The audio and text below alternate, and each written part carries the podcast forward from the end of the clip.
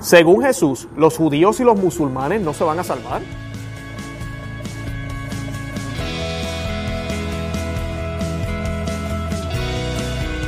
Bienvenidos a Conoce, Ama y Vive tu Fe. Este es el programa donde compartimos el Evangelio y profundizamos en las bellezas y riquezas de nuestra fe católica.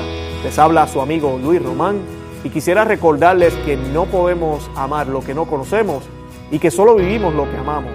Hoy estamos en el episodio número 44 ya y el tema que tenemos hoy es un poco controversial, pero quisiera compartirlo con ustedes porque tiene que ver con el Evangelio que estuvimos leyendo en la Santa Misa el domingo pasado.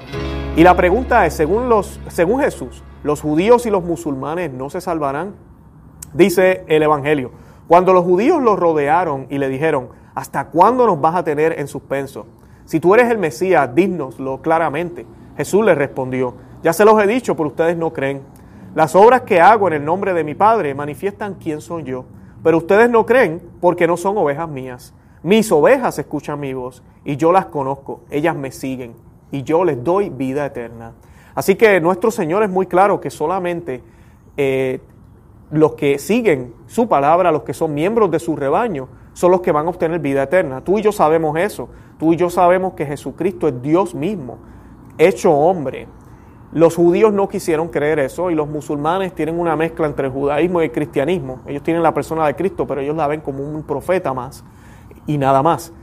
El catecismo de la Iglesia Católica dice lo siguiente sobre esto. Dice, pero el designio de salvación abarca también a los que reconocen al Creador, entre los cuales están en primer lugar los musulmanes, que confesando adherirse a la ley de Abraham, adoran con nosotros a un Dios único, misericordioso, que juzgará a los hombres en el día de postrero. Eso está en Lumen Gentium del Concilio Vaticano II, que profesan. O sea que el Concilio Vaticano II eh, ha reconocido que los musulmanes profesan ese mismo Dios que nosotros seguimos, que es el Dios de Abraham. Ellos lo profesan. Ahora, una cosa es profesarlo y otra cosa es creerlo correctamente, y eso vamos a ir ahorita. El Concilio Vaticano II, a mí primero, disculpen, ese fue el concilio antes del segundo, dice, un ser humano puede llegar a ser un monoteísta y descubrir los atributos principales de Dios, por ejemplo, la eternidad, la sencillez, la unidad, siguiendo la razón humana. O sea que sin, sin, sin tener la tradición católica o cristiana, el ser humano puede llegar a creer que solamente hay un solo Dios. O sea que aquí está reconociendo que puede ser que hayan pueblos, puede ser que haya multitudes, puede ser que hayan cientos de personas, miles, millones de personas en la humanidad, inclusive mucho antes eh, de la revelación, que ya sabían que solamente había uno, no varios dioses, sino un solo Dios.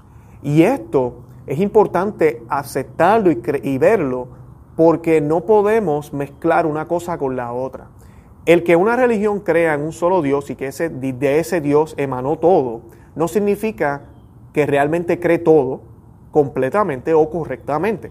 Y ahí es donde tenemos las circunstancias con los judíos y los musulmanes. Eh, Jesucristo dice, yo y el Padre somos una cosa. Y esto está, lo que yo leí al, comienzo está en Juan capítulo 10. Los exhorto a que lean ese capítulo completo. Es excelente. Lo que él comienza hablando de cómo Él es la puerta, es la única puerta. Aquel que no entra en la puerta es un ladrón. Eh, los que lo siguen a Él son los que realmente pueden entrar al cielo, solo Él le da vida eterna, sus ovejas son las únicas que lo escuchan. También Él dice, que estas palabras a mí me gustan muchísimo, Él dice que hay otros rebaños y que Él los va a traer para que sea un solo rebaño y un solo pastor. Está hablando de los gentiles, está hablando de ti y de mí, ¿verdad? Que no nacimos judíos.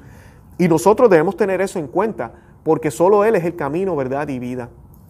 Y dice en el versículo 10 del mismo capítulo, yo soy la puerta, si alguno entra por mí, será salvo y entrará y saldrá y hallará pasto. Él es nuestro Dios y nosotros el pueblo de su pasto, el rebaño de su mano, afirma el salmista en el Salmo 95, versículo 7.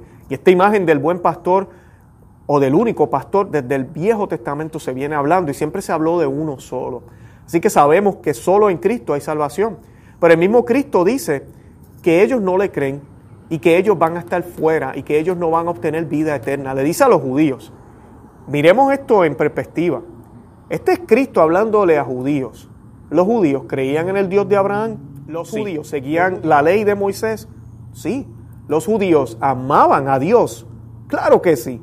Pero vemos un Cristo diciéndole en la cara a ellos, como ustedes no me creen, no escuchan mi voz y no reconocen que yo soy el Hijo de Dios, que yo soy el único camino, verdad y vida. O sea, les está queriendo decir que con solo ser hijos de Abraham, con solo amar a Dios, a ese Dios que ellos dicen, ¿verdad?, que es el Dios de Abraham, no es suficiente. Porque ellos amarán al Dios de Abraham, pero no reconocen su obra en el Hijo. Y mucho menos reconocen luego la venida del Espíritu Santo. ¿Por qué esto es importante para nosotros los católicos? ¿Por qué yo traigo esto hoy al programa? No porque esto es una guerra y porque queremos creernos mejor, sino porque debemos orar por ellos y debemos con nuestro ejemplo, cuando podamos hablar con ellos, dialogar y tratar de crear esa urgencia, ¿verdad? De que deben creer en Cristo, de que solo en Cristo hay salvación. El título de hijo de Dios solamente lo, dan los cristianos. Los musulmanes no creen que, Jesús, que Dios tuvo hijos. Y ellos piensan que nosotros somos siervos, somos servidores de Dios, somos esclavos de Dios. Esa es la manera en que ellos lo ven. Y es la manera en que usualmente se ve también en el Viejo Testamento los judíos. Cuando Jesucristo viene, Jesucristo nos hace hermanos de Él. Por eso es que tenemos una madre, tenemos a la Santísima Virgen, pero Él nos hace hermanos de Él. Por ende somos hijos de, de Dios, ¿verdad? Y también somos templos del Espíritu Santo, porque gracias a las gracias dadas por Cristo podemos ser todo eso, no por nuestra propia voluntad, mucho menos por nuestro propio esfuerzo. Tú y yo somos pecadores, no podemos creer que porque ahora somos cristianos católicos somos santos ya, nos falta muchísimo. Pero sí debemos tener esto en cuenta, porque a veces, es tristemente, hemos llegado a, un nivel de ecumenismo tan alto que a veces en algunas áreas la iglesia ya ha dejado de tratar de evangelizar estos grupos. Y es triste porque yo personalmente me preocupo por esas almas. Si a ti Cristo te ha hecho tan feliz, a mí Cristo ha cambiado mi vida. La Eucaristía, hermanas y amigos, ha cambiado mi vida. La Santísima Virgen, su intercesión, su compañía me ha dado tanta paz y tanta tranquilidad porque me ha llevado a Cristo, que es mi único mediador y salvador. La Santa Iglesia con su belleza, con sus enseñanzas, me ha dado tanto. ¿Ustedes no creen que el mundo entero merece ver esto? ¿O es que usted es mejor que ellos? ¿O es que nosotros somos mejores que ellos? Todos ellos merecen esto también. Todos ellos desean y de merecen saber de, de, Cristo. Y es triste que ahora queramos quedarnos callados porque supuestamente ellos ya están salvos también. Además de esto, cuando pensamos, comenzamos a pensar de esa manera, estamos denigrando el catolicismo y es posible que caigamos en la tentación de no querer practicar lo que el catolicismo nos exige, lo que el cristianismo nos exige. Los católicos tenemos muchas tradiciones, devociones, sabemos que la salvación no solo es creer en Cristo, sino es hacer obra. Hacer obra y participar en los sacrificios de Cristo, como dice San Pablo. Por eso hacemos rosario, por eso oramos, creemos en la intercesión de los santos, creemos en todas estas cosas. No andamos con caras de perro pensando que estamos sufriendo. Tampoco crucificamos a Cristo múltiples veces cada vez que celebramos una santa misa. Pero sí entendemos que no es un símbolo nada más, que Cristo quería que participáramos en Él en la cruz y que sintiéramos ese dolor. Porque si la cabeza sufrió, como dice San Pablo, el cuerpo tiene que sufrir también. Y debemos sufrir para poder entender lo malo que es el pecado y para poder sentir así el amor de Dios. Porque a veces toca sentir dolor, como cuando estamos practicando un deporte, para hacernos buenos en el deporte, toca cansarse, toca que los músculos duelan, toca que nos realmente pasemos esfuerzo para que realmente tenga una validez y apreciemos lo que estamos obteniendo. Es exactamente lo mismo en el camino espiritual. Y por eso es que yo traigo estos temas.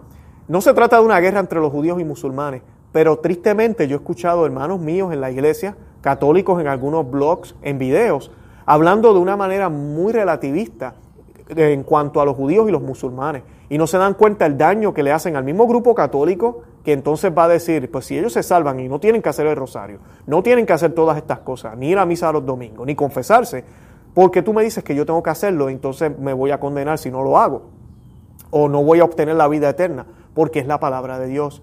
Y realmente el mensaje debería ser al revés.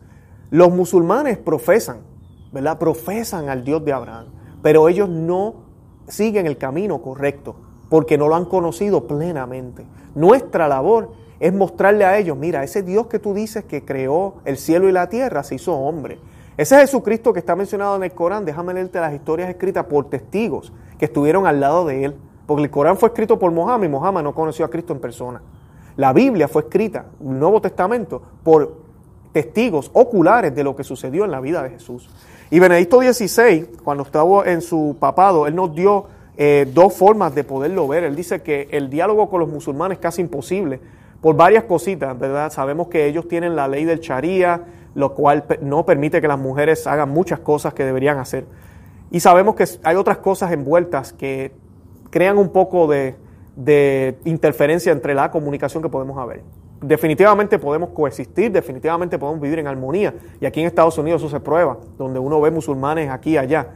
Pero eso no quita que nosotros tenemos que mostrarle ese Cristo vivo que existe, que vive, que es el único camino y verdad y vida. Y aquí en esta lectura, por eso quise traerlo en el programa de hoy, vemos cómo Jesucristo le dice a los judíos, que yo me atrevería a decir que estaban más cerca que los musulmanes ahora, del Dios de Abraham. En la cara, ustedes no van a tener vida eterna. Pero estas personas creen en Dios vivo, creen en el Dios de Abraham. Eso no es suficiente. Hay que seguirlo a Él. Jesucristo era muy exigente, muy exigente. Ahora la misericordia de Él también es inmensa, es grande. Porque lo que Él nos da, lo que Él nos brinda, no había sido ofrecido en el Viejo Testamento. Todos los pecados pueden ser perdonados en Él. Miren qué noticia. Podemos compartir la divinidad de Él cuando lleguemos al cielo. Vamos a ser hijos de Dios. Nos va a rescatar y nos va a devolver el título que teníamos cuando estábamos en el Edén. Miren qué noticia tan bonita pero tenemos que seguirlo a Él. Tenemos que seguir el camino de la cruz. Y ese es el mensaje que debemos llevarle a nuestros hermanos judíos y musulmanes. En vez de decirle, tú estás bien, yo estoy bien, todos estamos bien, tranquilo. Y debemos hacerlo con amor y paciencia. Y debemos entender que Jesucristo es el camino, la verdad y vida. Y nosotros saberlo y creerlo para que con nuestro ejemplo nosotros vivamos nuestro catolicismo correctamente y le sirva a ellos de motivación, de motivador, para que podamos eh, llevarlos a Cristo. Dice el Evangelio de San Juan, el capítulo 16 que les leí ahorita, tengo otras ovejas que no son de este corral. A esas también las llevaré. Escucharán mi voz y habrá un solo rebaño con un solo pastor. Un solo rebaño. Así que solamente es una iglesia, no varias, una sola. Tengamos eso siempre en cuenta y en mente antes de asumir y pensar que Cristo salva a todos aunque no crean en Él. Los invito a que nos visiten a conoceamevivetufe.com que nos vayan y nos den like a este video, me gusta, que busquen el podcast, que se suscriban. Aquí abajo hay un enlace, les voy a regalar un libro que se llama Maná de Aliento para el Cristiano. Suscríbanse ahí, les voy a mandar una copia completamente gratis. Y también que nos apoyen en Facebook, Instagram y Twitter por favor compartan este video, hablen de nosotros, déjenle saber a otras personas. De verdad que los amo en el amor de Cristo, gracias por estar conmigo, por acompañarme. Y les pido que oren por mí, oremos por todas las personas que no conocen a Cristo, no solamente los musulmanes y los judíos, sino todo aquel que no conozca a Cristo, porque este tesoro que nosotros hemos encontrado debe saberlo, debe saberlo todo el mundo, debe verlo todo el mundo, es, es algo increíble, es, la buena noticia. Así que no olvidemos eso, la iglesia siempre ha hecho un buen trabajo eh, durante dos mil años predicando la buena nueva. De verdad que los amo en el amor de Cristo y Santa María, ora pro nobis.